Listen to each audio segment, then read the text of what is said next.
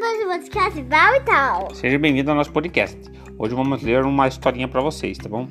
Senta aí, acomode e escuta a historinha que nós vamos ler. Os animais agradecidos. Certo dia, um príncipe passeava na floresta. Procurava de alguma, alguma princesa perdida. O príncipe, príncipe sai para a floresta procurar princesas perdidas. No entanto, distraído, ele acabou caindo em uma armadilha de animais. Depois de algum tempo, caiu no mesmo buraco um leão.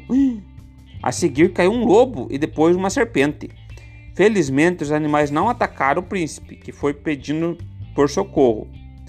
É, um lenhador ouviu seus gritos e, quando ele se aproximou, o príncipe disse: Se me tirar daqui, prometo te encher de riquezas, mas seja rápido, por favor. O lenhador jogou uma corda, mas ao puxá-lo, viu que o leão é quem foi libertado. O leão agradeceu gentilmente e foi embora. Ele jogou a corda outra vez, mas puxou para fora o lobo. Na terceira tentativa subiu a serpente. Somente então puxou o príncipe, que não mostrou gratidão alguma e voltou correndo para o palácio.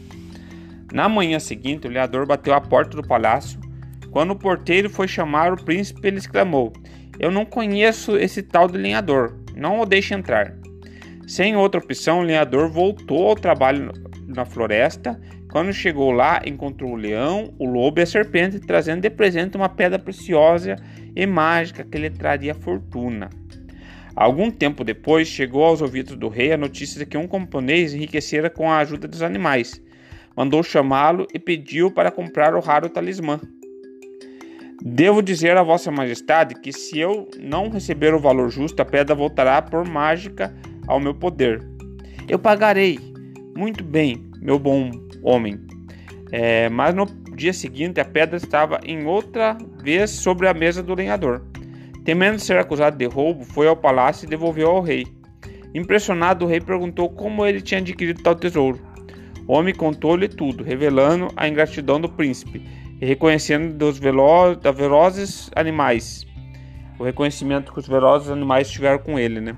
O rei indignado mandou chamar seu filho e disse: meu filho, pagasse com mal o bem que te fizeram, por causa disso doas este homem honesto as tuas honras e os teus bens, e a ti expulso do meu reino. Nossa.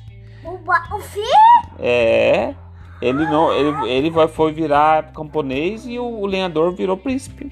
Uou. Aquele. Ele é pop? Olha lá, você viu? Esse daí, pessoal, quem escutou foi o espirro da mamãe e o latido da Lica. Quando o homem substitui o príncipe com sabedoria, a bondade depois da morte do rei foi escolhido para substituir o reino, é, reinando pacificamente durante longos e gloriosos anos.